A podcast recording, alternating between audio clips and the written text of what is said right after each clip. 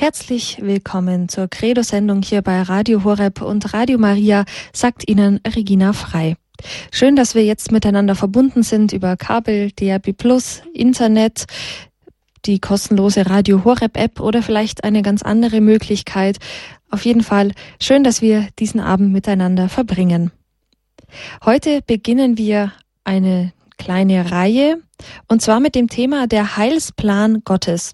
Heute der erste Teil und Referent dieser Reihe ist Spiritual Andreas Brüstle aus Freiburg. Der Heilsplan Gottes ist das Thema heute Abend in der Credo-Sendung. Pläne gibt es viele.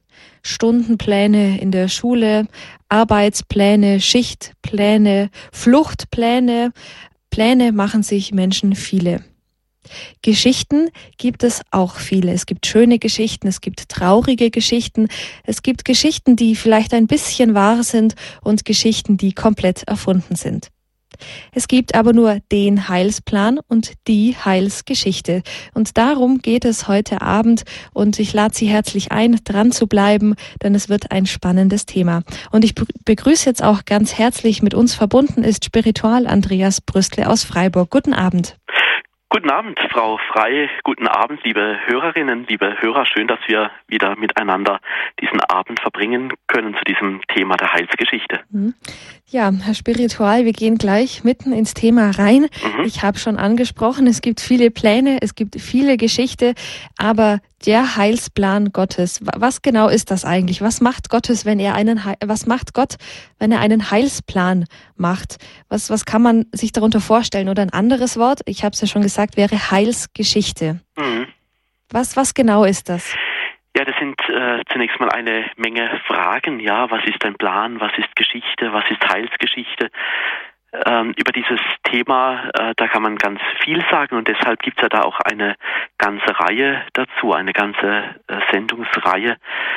Da kann man schon sehen, dass man das alles gar nicht an einem Abend klären kann, wie, wie Gott da seine Heilsgeschichte mit uns Menschen geht. Also eine Sendung für dieses Thema, das wäre fast schon zu wenig. Aber machen wir es so, dass wir einfach so nach und nach von Sendung zu Sendung uns wieder ein wenig mehr an dieses Thema herantasten und schauen, äh, was da Gott wirkt mit uns Menschen. Für heute möchte ich einen Einstieg einmal vorschlagen, dass wir so einmal schauen, was kann denn Heilsgeschichte bedeuten, dass wir da ein wenig schauen auf unsere menschlichen Erfahrungen und wo wir schauen können, dass diese Heilsgeschichte als eine Beziehungsgeschichte auch gesehen werden kann. Und bei dieser Heilsgeschichte als Beziehungsgeschichte, also Gott und Mensch, die in eine Beziehung treten, da wollen wir heute einmal mit dem Alten Testament anfangen. Einfach so ein wenig hin und her blättern in der Bibel, im Alten Testament, mal schauen, was da alles vorkommt in dieser Beziehungsgeschichte. Da möchte ich Sie, liebe Hörerinnen, liebe Hörer, einfach einladen, dass wir miteinander suchen, miteinander schauen, was da die Bibel hergibt zu diesem Thema. Schauen wir in der Bibel, wie Gott wirkt und dann können wir uns nach einiger Zeit oder erst nach einigen Sendungen, je nachdem, ein wenig mehr darunter vorstellen, was dieser Heilsplan oder diese Heilsgeschichte bedeutet. So ein anderes Wort für die Heilsgeschichte. Ich möchte mal da ein anderes Wort einfach ein wenig ins Spiel bringen, nämlich ähm, Beziehungsgeschichte oder Beziehungskiste. Was meine ich damit? Also vielleicht gucken Sie auch immer mal wieder Fernsehen. Also da gibt es ja solche Fernsehsendungen, da sind so so Talkrunden, da sitzen also ein paar Leute zusammen, da ist ein Moderator oder eine Moderatorin und die kommen miteinander ins Gespräch. Da geht es oft darum, wie die Menschen so leben, was sie interessiert.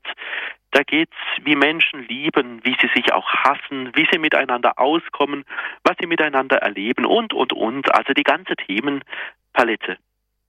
Also was das Leben so alles hergibt, wie das Leben so gestaltet werden kann untereinander. Und zu jeder Beziehungskiste, also zu jeder Beziehung gehört ein Dazwischen, so möchte ich das einmal sagen. Das, das klingt jetzt kompliziert, aber arbeiten wir uns da einfach ein wenig nach und nach mit diesem Begriff ab. Also ich will damit sagen, mit dieser Beziehungskiste, in allen Beziehungen passiert etwas. Also da ereignet sich Leben Oder es gibt auch Dinge, wenn Sie so an die eigenen Beziehungen denken, da gibt es auch Dinge, die stören einen. Die stören einen richtig. Ja, und jetzt die Heilsgeschichte. Da ist die Rede von Beziehungen, die Gott zu uns Menschen aufgebaut hat, in ganz unterschiedlicher Konstellation, mit ganz unterschiedlichen Menschen, zu ganz unterschiedlichen Zeiten, zu ganz unterschiedlichen politischen Voraussetzungen. Gott ist also ein Gott, wenn wir ins Alte Testament schauen, der diese Beziehungsgeschichten sehr gerne hat. Gott hat also mit unserem Leben gerne etwas zu tun. Gott ist gerne mit dabei in unserem Leben. Also Gott scheint wohl einer zu sein, das können wir gleich nochmal schauen, der gerne in Beziehung tritt. Mhm. Aber wie funktioniert das denn bei Gott mit uns in Beziehung treten? Sie haben gesagt, so, man kennt es aus Talkshows, da fragt dann der Moderator, wie mhm. geht's dir damit, wie geht's dir damit? Aber also ich habe Gott jetzt selten als Moderator erlebt, der so direkt fragt. Wie, wie tritt denn Gott in Beziehung? Ja, das wäre, äh, wäre etwas leichter, wenn, äh, wenn Gott da äh, direkt so ähm, hörbar wäre, wie, wie wir jetzt mhm. miteinander so sprechen. Am Telefon ist etwas komplizierter. Deshalb ähm, ich will eine Geschichte erzählen. Vielleicht hilft uns das ein wenig. Und zwar ähm, eine Liebesgeschichte. Vielleicht können wir da ein wenig sehen, wie wir uns Beziehung von Gott und Mensch vorstellen können. Also es ist einfach nur ein Versuch. Also zu einer Liebesgeschichte, da gehören also zwei. Überlegen wir mal, nennen wir einfach mal einen Fritz und das andere ist die Hanna. Also Fritz und Hanna, die sind verliebt. Er empfindet eine tiefe Liebe für Hannah. Also wenn Fritz jetzt seine Liebe nicht äußert, also seine Liebe irgendwie bemerkbar macht, also hörbar macht, also was Nettes sagt oder so, oder Zeichen setzt, Blumen schenkt, seiner Hannah, seiner Angebeteten oder so, dann bleibt diese Liebe ja immer in der Seele von diesem Fritz vergraben. Also da, ja, da zeigt sich nichts. Keine Worte, keine Gesten, nichts. Er bleibt mit seiner Liebe da also allein. Wenn da nichts geschieht, weiß also die Hanna, die seine Herzensfreundin ist, ja gar nichts davon. Um die Liebe deutlich zu machen, braucht es also immer eine Äußerung, also etwas, was sichtbar macht durch Worten oder Taten. Der Fritz, der muss sich also etwas einfallen lassen, was man halt so tut, also Blumen, gute Worte, Zeit teilen und so weiter. Wenn der Fritz dann seine Hanna umarmt, wird diese Liebe also gegenwärtig. Die Umarmung ist dann so ein Zeichen dieser Liebe. Die Liebe sieht man ja so auch nicht. Die drückt sich aus in dieser Geste zum Beispiel. Also sie zeigt sich. Also die liebende Umarmung wird so zu einem Dazwischen, also zu einer Geste, zu einem Ereignis, also zu etwas, wo sich diese Liebe ausdrückt. Wir Menschen, wir leben ja immer von solchen Gesten und Zeichen. Wir verstehen diese Gesten und Zeichen. Also die, die Hanna wird jetzt nicht, wenn der Fritz ihr eine rote Rose schenkt, dieses Symbol der Liebe, wird jetzt die Hanna nicht zum Fritz sagen, ach schön, dass du mir etwas Gestrüpp aus deinem Garten mitgebracht hast oder so, sondern diese Geste, die wird verstanden. Also darin wird etwas deutlich von Leben und Lebendigkeit. Also etwas, was uns wichtig ist, wird immer irgendwie sichtbar, es wird hörbar, also wir sagen etwas dazu, es wird fühlbar, es wird riechbar. Und die Theologen, also diejenigen, die sich da mit dem Glauben jeden Tag beschäftigen, die sagen dazu gerne auch Realsymbol. Das heißt also, das ist ein Symbol, also etwas Erfahrbares, etwas, was ich merken kann, eine Geste, was allerdings noch einmal mehr beinhaltet als dieses Symbol selbst. Also die Rose ist ja jetzt in diesem Fall mehr als nur ein Gestrüpp. Diese Umarmung ist ja nicht nur ein Abstützen auf einer anderen Person, sondern darin ist ja die Geste der Liebe enthalten. Also wer in Beziehung zu anderen tritt, wählt ja immer eine Ausdrucksmöglichkeit. Wir treten in Beziehungen, wie schon gesagt, durch Sprache oder zum Beispiel in unserem Dialekt oder in unserem Wissen, wie wir uns irgendwie einbringen können in einem Gespräch oder in irgendeiner anderen Situation, so wie wir uns einbringen oder entziehen. Hm. Gut, das ist jetzt bei uns Menschen der Fall. Aber wie ist es denn jetzt bei Gott? Wie tritt Gott mit uns in Beziehung? Also Sie haben gesagt, ähm, bei Liebenden oder wenn sich Menschen gern haben, dann umarmen die sich auch mal. Mhm. Aber wie tritt Gott mit uns in Beziehung, dass wir das wahrnehmen können? Mhm. Ja.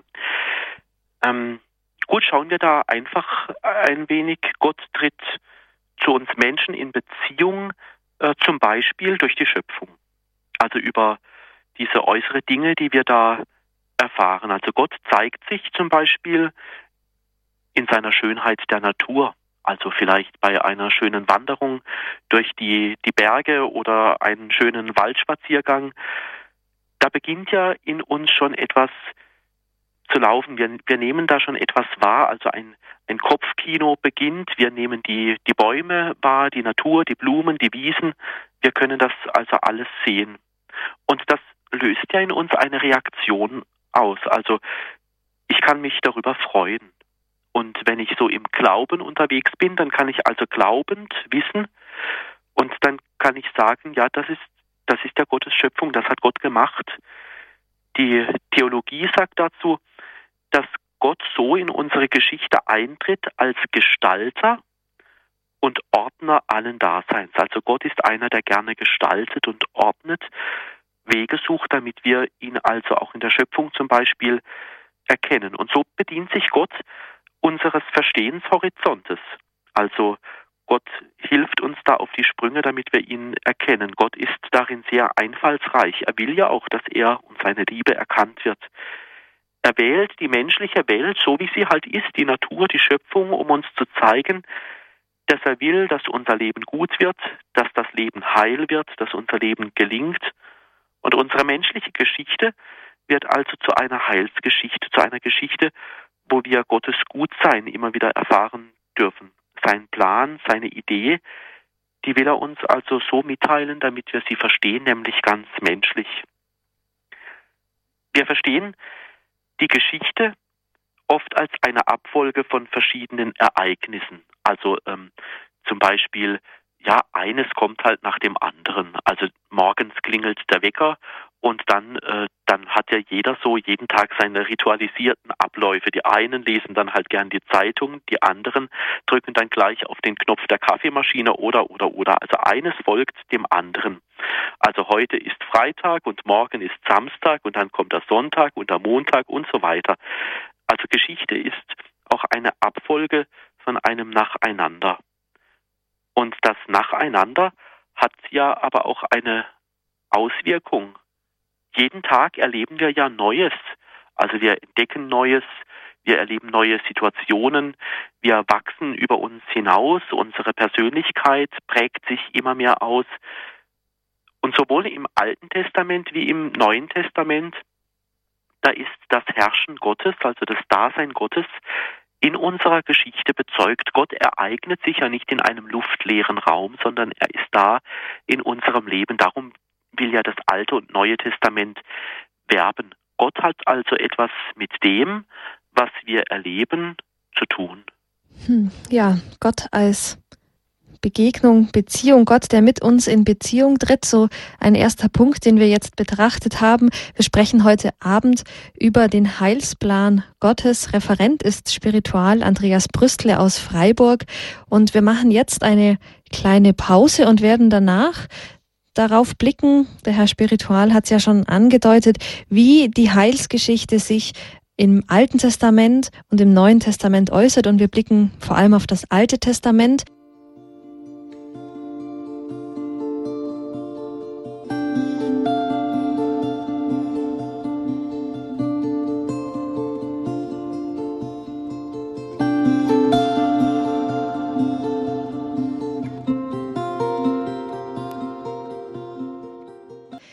Credo bei Radio Horeb und Radio Maria.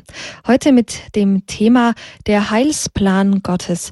Mein Name ist Regina Frei und ich bin im Gespräch mit Spiritual Andreas Brüstle aus Freiburg. Wir haben uns im ersten Teil der Sendung schon darüber unterhalten, dass die Heilsgeschichte Gottes vor allem auch Beziehungsgeschichte sein kann. Wir werden gleich darauf gucken, darauf schauen, wie denn diese Heilsgeschichte im Alten Testament geäußert wurde, wie die Autoren des Alten Testamentes diesen, diese Beziehung Gottes zu ihnen gedeutet haben, gedacht haben. Aber wir haben jetzt eine erste Hörerin, die ich auf Sendung begrüßen möchte. Grüß Gott. Und zwar ist es Frau Anna aus Staufen. Grüß Gott. Grüß Gott, Herr Spiritual und alle Lieben. Ich wollte nur sagen, dass sich Gott auf verschiedene Weise offenbart und zeigt. Und zwar in den ganz kleinen oft unscheinbaren Dingen des Alltags. Ich sage jetzt einfach ein Erlebnis von vorgestern Abend. Wir leben ziemlich allein, wir beide alte Leute. Und es, wir leben ziemlich allein. Es läutet bei uns, wir machen die Türe auf, es steht eine Frau draußen mit einer Rose. Und sie kommt und will uns mit dieser Rose eine Freude machen. Und siehe da, sie fängt an zu reden von Gott. Sie glaubt an Gott und sie freut sich, wenn sie Menschen trifft, die auch Gott kennen. Es war für uns eine unglaubliche Freude. Es war eine Freude, wie wenn ein Licht zu uns hereinkommt und uns sagt, ich bin da, ich bin bei euch, ihr seid nicht allein. Mhm. Das ist ja wunderschön, da haben Sie jetzt schon das erfahren, wo wir so im ersten Teil schon drüber gesprochen haben, dass, mhm. dass Gott ja. immer wieder ganz neue Wege sucht, und zwar inmitten des Alltags. Ja, mhm. das ja. habe ich gemeint. Aha, ja. Und es gibt Super. unzählige solche Beispiele. Mhm. Ich glaube nur, dass wir sie oft übergehen oder nicht wahrnehmen oder nicht die Beziehung zum, zum Alten Testament suchen. Das möchte ich noch mehr mhm. tun, mhm. wenn Sie mir dabei helfen. Ja, da können wir nochmal weiter gucken dann, ja. Mhm. Ja, herzlichen Dank, Frau Anna, für diesen Beitrag. Vielen herzlichen Dank und Ihnen alles Gute. Auf Wiederhören. Dankeschön. Ja, das war jetzt ein, ein sehr schönes Zeugnis einer Dame, die das auch erlebt hat, Herr Spiritual, wie ja, wie die Beziehung Gottes ganz konkret aussehen ja. kann. Jetzt ähm, haben wir schon gesagt, wir schauen jetzt mal, wir sind ja nicht die Ersten, die diese Beziehung genau. Gottes spüren, ja. sondern schon viele, viele vor uns und ein, ein großes Zeugnis davon gibt auch das Alte Testament. Wie ähm, kommen denn die Menschen dazu, Gott also in ihre eigene Geschichte hineinzudenken, von, von ihrer Geschichte mit Gott zu erzählen im Alten Testament? Ja, das äh, geht so, so ähnlich, wie wir gerade in dem äh, Beitrag äh, gehört haben, der Dame aus Staufen, ähm, wo Menschen überlegt haben, ja, was passiert da eigentlich? Wo ist denn da eigentlich Gott? Wie kommt er in unserem Alltag vor, in unserer Lebensgeschichte? Und da kann uns dieses hebräische Denken helfen, und da sind wir schon inmitten der Denkweise des Alten Testamentes, nämlich die hebräische Denkweise heißt, die Zeit oder die Geschichte, die ist dynamisch.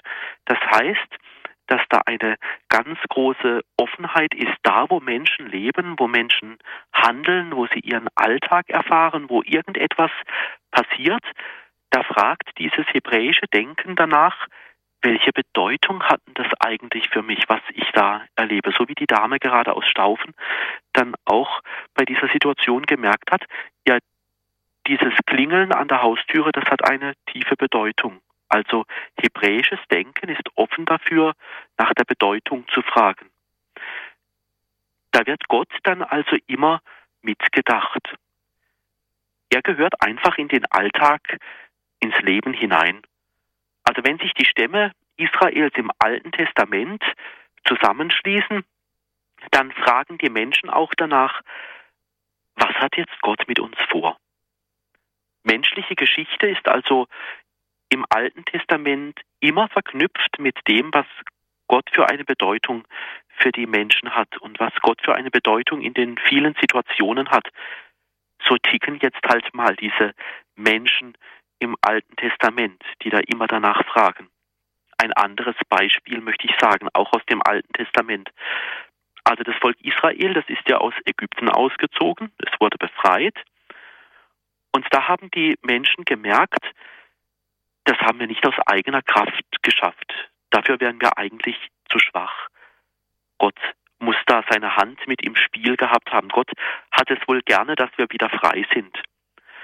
Und da haben die, die Menschen gespürt, nach dieser Befreiung aus Ägypten, für das Volk Israel gibt es keine Trennung zwischen der profanen und der heiligen Geschichte. Also der profanen Geschichte, so wie halt der Alltag so ist, und die heilige Geschichte ist das, was Gott mit uns vorhat. Also da hat das Volk Israel die ganz normale menschliche Geschichte und die Geschichte, die Beziehungsgeschichte mit Gottes zusammengedacht, also verknüpft. Und dann hat dieses Volk Israel im Alten Testament sehr schnell gemerkt, Mensch, dieser Gott, der hat uns erwählt. Der hat etwas mit uns vor. Das nennt man dann so in der Fachsprache unter den Theologen heißt es dann Erwählungsglauben. Also Israel hat gespürt, Gott will, dass die Welt heil wird. Gott will, dass unsere Zukunft eine Hoffnung hat. So lesen wir zum Beispiel bei Jeremia in, im 29. Kapitel. Ein anderer Gedanke, wie das geht im Alten Testament. Also im Alten Testament, da spielt es eine große Rolle, dass man sich immer wieder erinnert an das, was geschehen ist. Die Leute wollen einfach nicht vergessen, was ihnen Gutes im Leben geschenkt wurde. Also die wollten nicht, dass das Gute einfach so wegrutscht, dass man es dann vergisst. Da denken sie gerne daran, diese Leute im Alten Testament, wie Gott immer wieder gehandelt hat. Sie haben es sich immer wieder erzählt, nein, das dürfen wir unter keinerlei Umständen vergessen. So in der Art, nach diesem Motto haben sie gelebt. Da haben sie sich erzählt von den Situationen der Befreiung aus der Knechtschaft, aus der Sklaverei, also zum Beispiel, was da bei Exodus im Alten Testament im 15. Kapitel in den Versen 1 bis 18 steht. Wer sich erinnert, will wichtige Ereignisse nicht einfach so im Vielerlei des Lebens untergehen lassen. Man hatte sich immer wieder erzählt, wie Gott handelt. Sie wollten es einfach nicht vergessen. Eine andere Erfahrung will ich sagen noch. Das ist die Erfahrung, dass das Volk Israel erfahren hat, dass Gott führt. Also sie haben wohl immer beraten, gesucht, wo geht der Weg hin, aber sie haben immer auch wieder Gott gefragt, führ du uns doch in die Zukunft, weil wir haben doch schon gespürt und gemerkt, dass du es gut mit uns meinst. Gott hat das Volk also auch zum Beispiel bewahrt vor Feinden. Wenn Friede war, dann haben die Leute sich nicht gegenseitig auf die Schulter geklopft und haben gesagt, ach, das haben wir gut gemacht, wir sind gute Politiker oder so, sondern sie haben da gespürt, Gott hat uns dazu geführt. Im Alten Testament, im Buch Numeri, im 23. Kapitel, im Vers 21 und den folgenden Versen wird davon erzählt. Gott wird im Leben des Volkes Israel so nah erfahren, so richtig nah und so heilsam, dass Gott und Mensch einen Bund eingehen. Sie sagen, ja, wir gehören so zusammen, wir sind untrennbar, wir wollen miteinander in die Zukunft gehen. Bund nennt das das Alte Testament. Das ist eine ganz enge Verbindung. Also im Bund gilt, du für mich und ich für dich. Ganz nah und ganz vertraut sein. Das wollte das Volk Israel mit Gott sein. Das ist der Bund am Sinai zum Beispiel im Buch Exodus im 24. Kapitel oder im 34. Kapitel auch lesen wir davon. Hm. Ich würde gerne an der Stelle unterbrechen, ja. weil wir haben jetzt einen weiteren Hörer, der anruft, und ja. Zwar Aha. aus Österreich, Herr Reuter. Guten Abend. Guten Abend. Guten Abend, Herr Reuter. Ja, ich äh, höre gerade aufmerksam die Sendung und auch, was Sie so äh, sagen. Mhm. Äh, sprach mich halt sehr an auf der einen Seite. Auf der anderen Seite kam mir so der Gedanke, im Grunde spricht Gott heute zu jedem Menschen in sein Herz. Inwieweit ja. wir dafür offen sind, ist eine andere Sache. Ja. Und das, ja, wichtig ist, dass man zur Ruhe kommt und dass man seine Stimme hören lernt. Und Jesus sagt, wer auf meine Stimme hört, Pünktchen, Pünktchen, Pünktchen. Ja. Äh, das beinhaltet auch, dass wir das, was er in uns hineinspricht, tun, ja. umsetzen in unseren Alltag. Und äh, je mehr wir uns auf ihn einlassen, je mehr wir das Gehörte umsetzen, soweit uns das möglich ist, ja. desto weiter führt uns Gott in eine intimere Beziehung zu ihm mhm. und lässt uns wachsen im Glauben. Ja. Mhm. Da sagen Wenn, wir einen ganz ja. wichtigen Gedanken, also weil ähm, dieser Bund oder diese Beziehungsgeschichte, die hat tatsächlich Konsequenzen. Da werden wir dann ja. auch nochmal draufkommen, wenn es darum mhm. geht, was heißt denn das jetzt, was da im Alten oder dann äh, nächst, nächstes Mal dann im, im Neuen Testament mhm. steht. Denn irgendwann, und da sind sie tatsächlich schon einen Schritt weiter, äh, taucht nämlich die Frage auf, ja, was mache ich jetzt damit, wenn Gott diesen Bund eingeht? Das muss ja mhm. Konsequenzen mhm. haben in meinem Leben, in irgendeiner Weise. Mhm. Da hm. werden wir es hat im Grunde Konsequenzen in jedem Leben. Ja, genau, ja. Aha. Ja, gut, ja. Herr Reuter, herzlichen Dank für diesen ja. Beitrag. Dankeschön. Und alles Gute mhm. Ihnen. Auf Wiederhören. Auf Wiederhören. Ja, also was Herr Reuter da gerade auch gesagt hat, Gott handelt. Und äh, mhm. er handelt immer dahin, dass wir erwählt sind, dass Gott uns das Heil schenken will, dass Gott uns führt, dass Gott einen Neuanfang macht. Gott ist also derjenige, ja, der immer wieder mit jedem Einzelnen, so wie Herr Reuter auch gesagt hat, mit jedem Einzelnen auch in seinem Herzen einen Weg geht. Ich möchte da gerade ein Beispiel nennen. Der Abraham zum Beispiel, der wird zum Segen. Also der soll zum Segen werden, so sagt Gott zu ihm. Oder Mose, das ist so eine Führungspersönlichkeit, der soll sein Volk führen. Also Gottes Geschichte und menschliche Fähigkeiten kommen da zusammen. Oder wie Herr Reuter gesagt hat, das menschliche Herz wird angesprochen. Noch ein Beispiel, auch aus dem Alten Testament, nämlich bei den Propheten. Sie haben dieses Wirken in der Geschichte immer wieder gedeutet. Also Propheten, das sind ja so die berufenen Rufer, die ganz aufmerksam durch ihre Zeit gehen, die die Politik, die Gesellschaft beobachten und dann so von Gott her Worte da hineinsprechen. Sie haben immer wieder erinnert, wie Gottes Heilshandeln geht. Sie haben also Geschichte gedeutet. Da ist eine tiefe Erfahrung. Wir, wir scheinen anscheinend andere Menschen zu brauchen, die uns immer wieder an die wichtigen Dinge im Leben erinnern.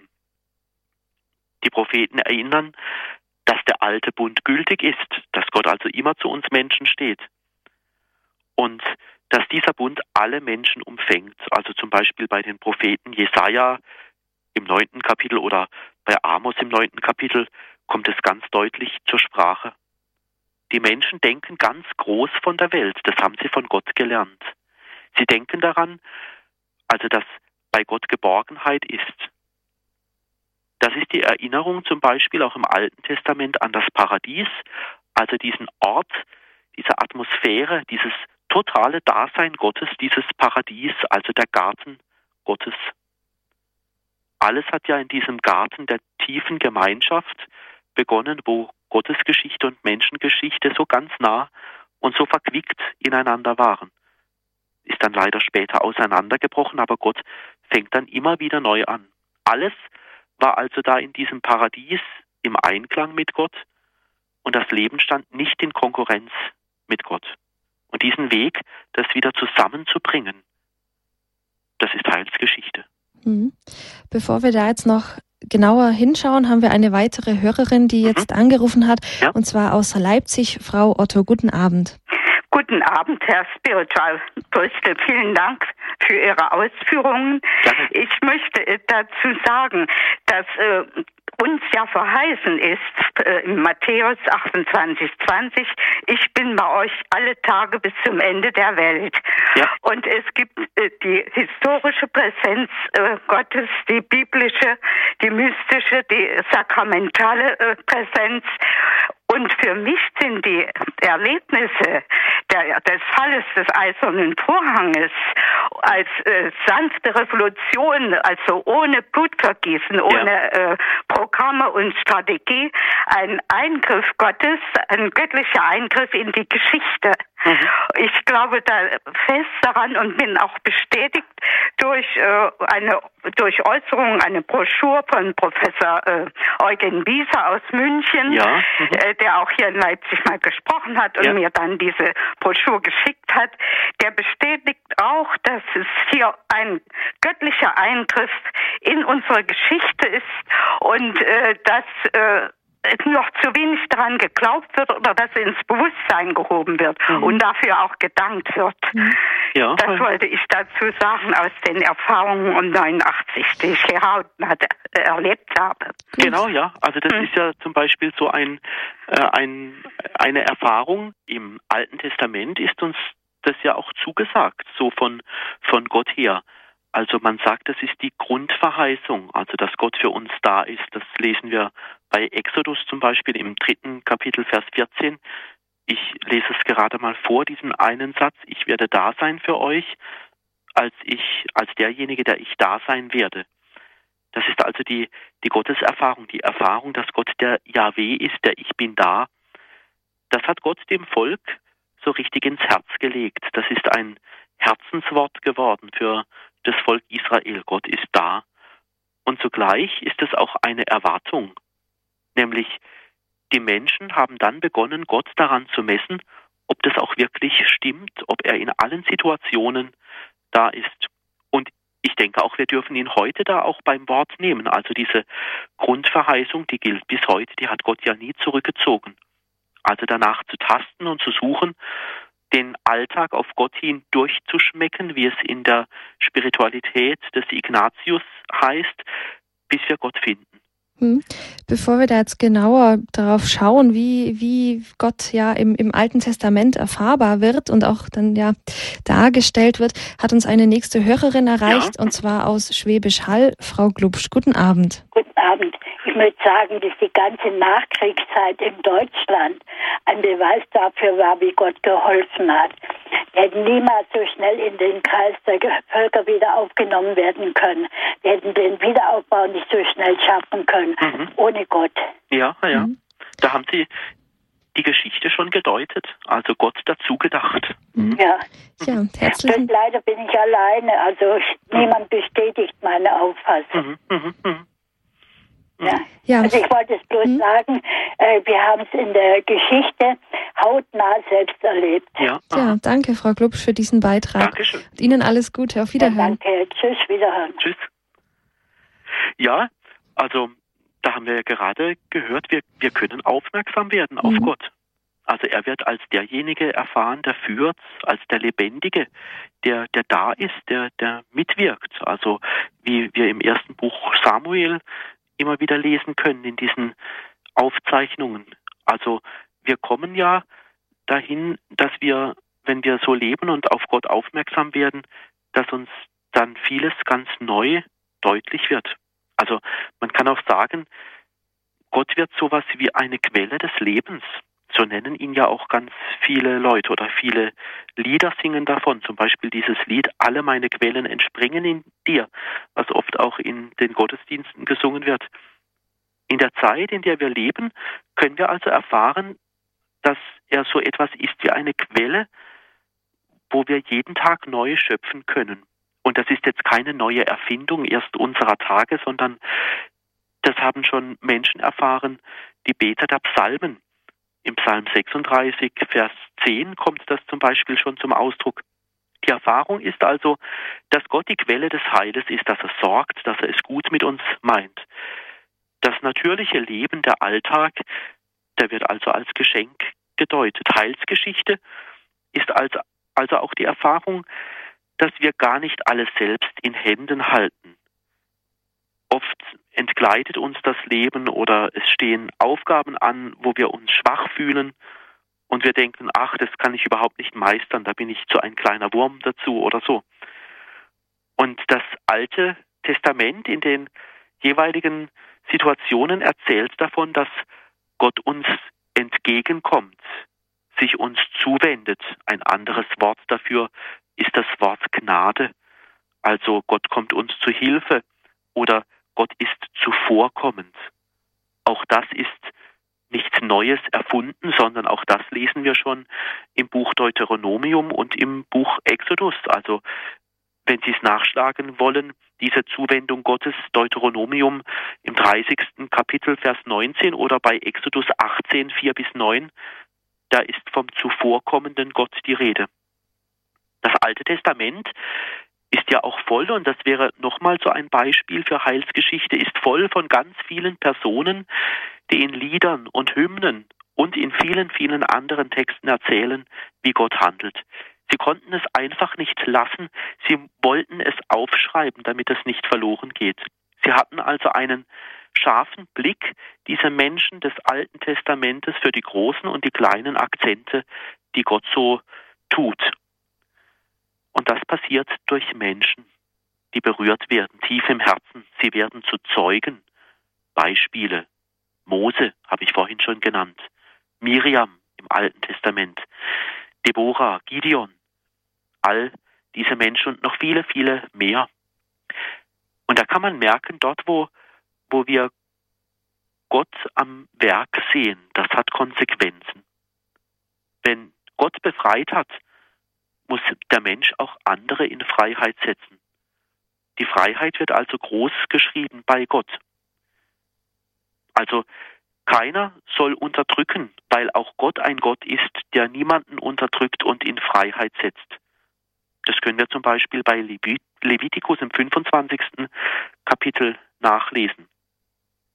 Ein anderes Beispiel aus der Bibel, dass Gott befreit und wir andere auch in Freiheit setzen sollen, aus dem 24. Kapitel bei Deuteronomium. Dort heißt es, denk daran, dass du Sklave gewesen bist in Ägypten und dass Yahweh, dein Gott, dich von dort befreit hat. Das Volk erinnert sich also daran, wir waren Sklaven, niedergedrückt, erniedrigt, in die Verzweiflung geführt. Und die Leute spüren, wie gut es doch ist, wenn in der eigenen Verzweiflung das Leben des Lebens, wenn da ein Gott bekannt ist, den ich anrufen kann, den ich bitten kann, der mir den Blick weitet, der mich nicht aus dem Blick verliert, wo ich geborgen bin. Gottes Heil zeigt sich also auch darin, wie wir mit den Armen umgehen, unser Papst Franziskus wird in diesen Tagen ja nicht müde, uns immer wieder auch an die Armen zu erinnern. Bei Gott kommen die Armen und Bedürftigen an erster Stelle. Auch das nicht einfach so erfunden, sondern das ist eine Erfahrung des Heils aus Levitikus 25, Vers 10.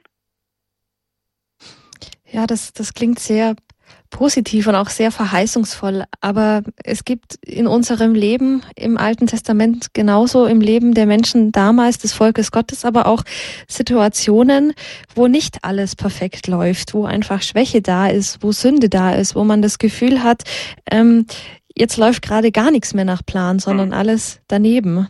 Ja, ja, also auch diese Erfahrung, äh, die gibt es im, im Alten Testament. Also im Alten Testament war ja nicht alles Friede, Freude, Eierkuchen äh, und es lief nicht alles glatt, sondern die, die Leute wurden ja auch mit ihren Abgründen konfrontiert.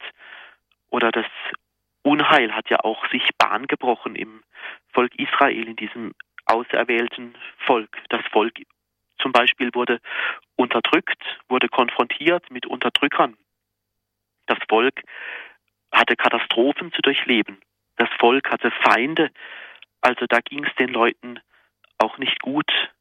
Es gab auch das Unheil von innen. Also die Ziele, die sich das Volk gesteckt hatte, sie wurden verfehlt. Also zum Beispiel die Leute im Alten Testament so fromm und gottesfürchtig sie waren, aber es gab Zeiten, da haben sie an Gott gezweifelt oder sie hatten einfach Gott einmal satt oder sie wollten einmal probieren, ohne Gott zu leben, wie das dann so sich anfühlt oder wie es geht. Ja, man kann sagen, ja, die Leute haben sich auch von Gott abgewendet. Da gab es Brüche mit Gott in der eigenen Lebensgeschichte oder im Glauben. Und hier geht einen Gott der Umkehr, einen Weg der Umkehr mit dem Volk. Irgendwie scheint es also im Menschen drin zu sein, also so tief in seinem Herzen eingeschrieben, dass er irgendwann spürt, dass etwas nicht stimmt. Also wenn jemand mal ohne Gott gelebt hat oder Dinge gemacht hat, die mit Gott nichts zu tun haben oder so, dann spürt das Herz ganz tief, dass es da vielleicht wieder eine Neuausrichtung braucht. Das Herz im Alten Testament von diesen Menschen, die umgekehrt sind, da ist das Herz mutig geworden. Das Herz hat wieder etwas gewagt, also einen Neuanfang. Das Herz, das sich Gott zuwendet, hat tiefer gesehen. Also Gott hilft dem Volk immer wieder, dass es eine Inventur des Herzens gibt, dass Reinigung passiert, Neuausrichtung. Ja, es stimmt, was Sie sagen, Frau Frei. Es gibt diese Situation, wo Menschen sich abwenden, wo es eben einem nicht gut geht, wo es Schwäche gibt, wo man einfach nicht weiter weiß. Da fällt mir auch noch ein, dass die Bibel dazu gerne sagt, dass jemand ein verstocktes Herz hat. Also die, die Augen des Herzens sehen nicht weit. Die Heilswege, sie scheinen so ganz weit weg zu sein. Da ist es so, dass bei dieser Heilsgeschichte Gott aber uns nicht hängen lässt, sondern Gott hilft uns, diese Störungsquellen in uns zu beseitigen. Also diese Störungsquellen, was uns von Gott und von der Geschichte mit Gott wegbringt, da hat Gott geholfen, dass das wieder aufgehoben wird. Störungen sind ja nie gut, sie bringen etwas ein wenig durcheinander. Wir hatten ja gerade vorhin auch in der Sendung eine kleine Störung. Störungen hindern einfach, nicht nur jetzt bei der Technik, sondern sie blockieren auch das Leben. Und diese Erfahrung, die machen tatsächlich auch die Menschen aus dem Alten Testament. Also wenn etwas zwischen Mensch und Gott steht, dann wird das Leben immer schwer.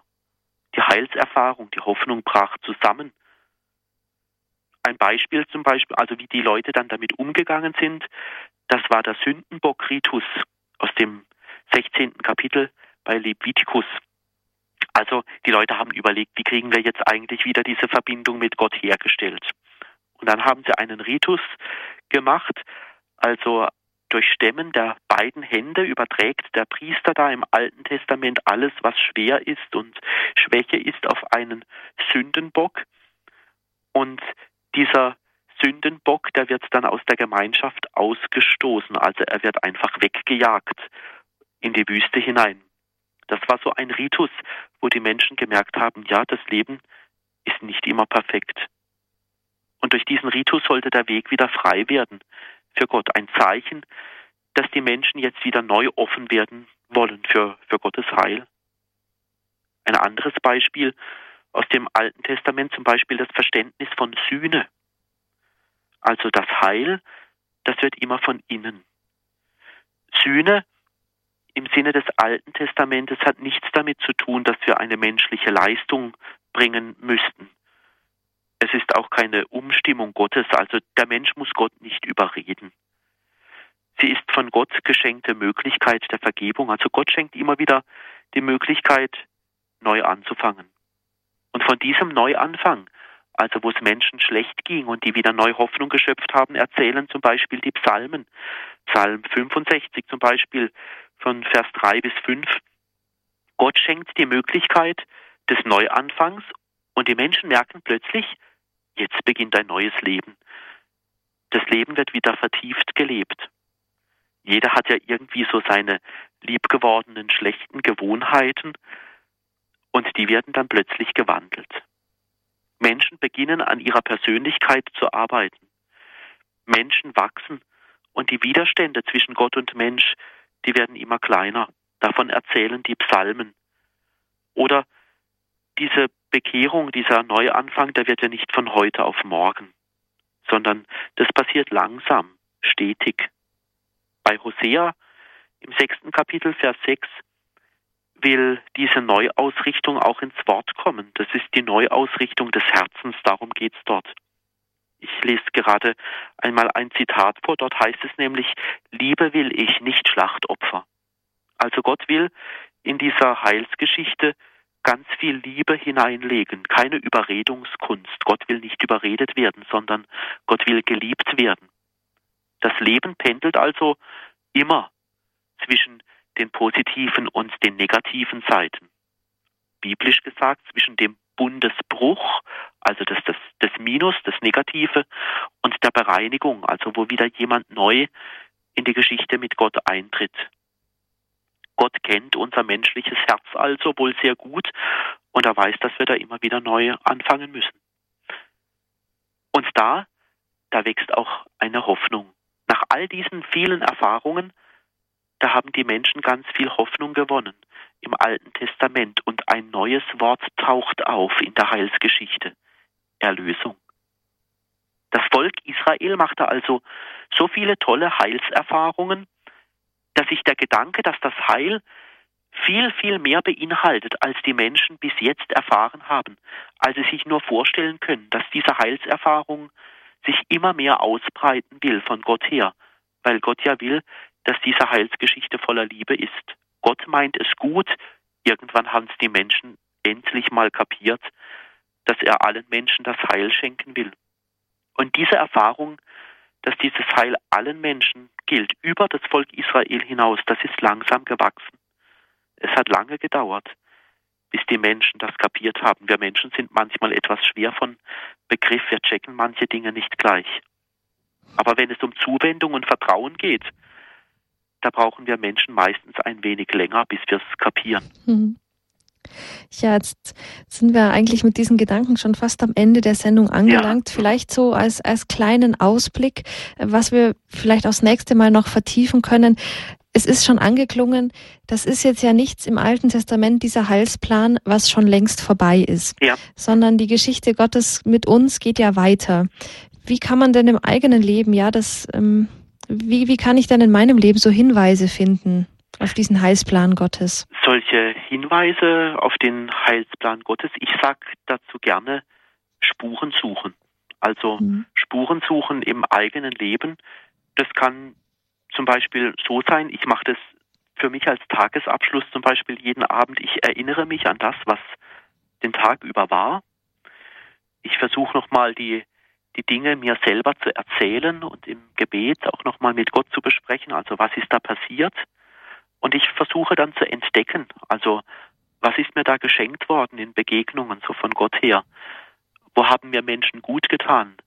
Wo habe ich vielleicht eine Schwäche bei mir entdeckt, an der ich arbeiten will? Und dann kann ich darauf antworten. Also ich kann mich wieder neu ausrichten auf Gott. Ich kann sagen, dass ich wieder zu ihm gehören will. Ich kann mich wieder neu rüsten mit seinem Wort, mit seinem Segen und mit seinem Auftrag. Das wäre so diese Schritte, die ich für mich immer persönlich wähle, also Spurensuche, erinnern, erzählen, entdecken, antworten. Mhm. Ja, herzlichen Dank, Herr Spiritual. Das war jetzt ein, ein Ausblick, wie wir vielleicht auch weiter dann fortfahren können. Ja. Das war heute der erste Teil dieser Reihe Der Heilsplan Gottes. Referent ist Spiritual Andreas Brüssle aus Freiburg. Wir haben heute ganz, ganz zu Beginn dieser Reihe darauf geblickt, wie der Heilsplan Gottes konkret aussieht, also Heilsplan als Beziehung zum Menschen, wie diese Beziehungen Gottes zu den Menschen immer schon gelebt wurden, vor allem heute eben der Blick auf das Alte Testament. Liebe Hörerinnen und Hörer, das ist das Ende jetzt dieser Sendung. Ich sage herzliches Dankeschön, dass Sie eingeschaltet haben, dass Sie zugehört haben, dass Sie sich an dieser Sendung beteiligt haben. Das Telefon blinkt noch. Ich bitte einfach um Verständnis, dass wir das jetzt nicht mehr in dieser Sendung einbringen können. Aber es ist ja der erste Teil einer langen Reihe und da gibt es bestimmt noch Gelegenheit, diese Fragen dann einzubringen. Wenn Sie diese Sendung noch einmal hören möchten, dann können Sie das gerne tun. Ich lade herzlich ein. Sie, Sie können sich einen CD-Mitschnitt dieser Sendung bestellen und zwar bei unserem CD-Dienst unter der Telefonnummer 08328 921 120 oder Sie schreiben eine E-Mail an cd-dienst.hore.org und die Kollegen sind wieder ab Montag um 9 Uhr für Sie erreichbar. Wenn Sie Internetzugang haben, dann können Sie sich auch ein Podcast herunterladen auf unserer Homepage auf www.hore.org. Da gibt es oben Sendungsmitschnitte, das einfach anklicken und dann unter Credo-Sendung der Podcast, den können Sie sich dort herunterladen. Der Heilsplan Gottes, so lautete das Thema. Referent war Spiritual Andreas Brüssle. Herr Spiritual, Ihnen herzliches Dankeschön für, den, für diesen Einstieg. Und ich möchte Sie bitten, dass wir diese Sendung mit einem Gebet und Ihrem Segen schließen. Gerne. uns beten. Gott, du bist ein Gott des Lebens, der Liebe und der Geschichte. Wir bitten dich, lass uns in unserer Lebensgeschichte dich immer mehr erfahren, ganz tief in unserem Herzen, uns ganz festmachen in deinem Bund und lass uns zum Segen werden für die vielen Menschen um uns herum und lass uns so auch die Welt gut mitgestalten, damit sie immer voller wird von dir. Sei mit deinem Segen auch bei allen, die diesen Segen besonders brauchen, für die, die krank sind oder die in einer schwierigen Situation sind, damit sie dein Heil erfahren. Und so segne uns alle der gute und treue Gott, der Vater, der Sohn und der Heilige Geist. Amen. Amen. Herzlichen Dank, Herr Spiritual, und einen guten Abend noch. Dankeschön. Auf Wiederhören. Wiederhören. Ja, liebe Hörerinnen und Hörer, Ihnen nochmals herzliches Dankeschön fürs Einschalten. Ich lade Sie ein, dass wir gemeinsam noch diesen Tag beschließen um 21.40 Uhr in etwas mehr als zehn Minuten mit der Komplett, dem Nachtgebet der Kirche. Und allen, die jetzt schon ausschalten, wünsche ich eine geruhsame Nacht und morgen einen guten Samstag. Ihre Regina Frei.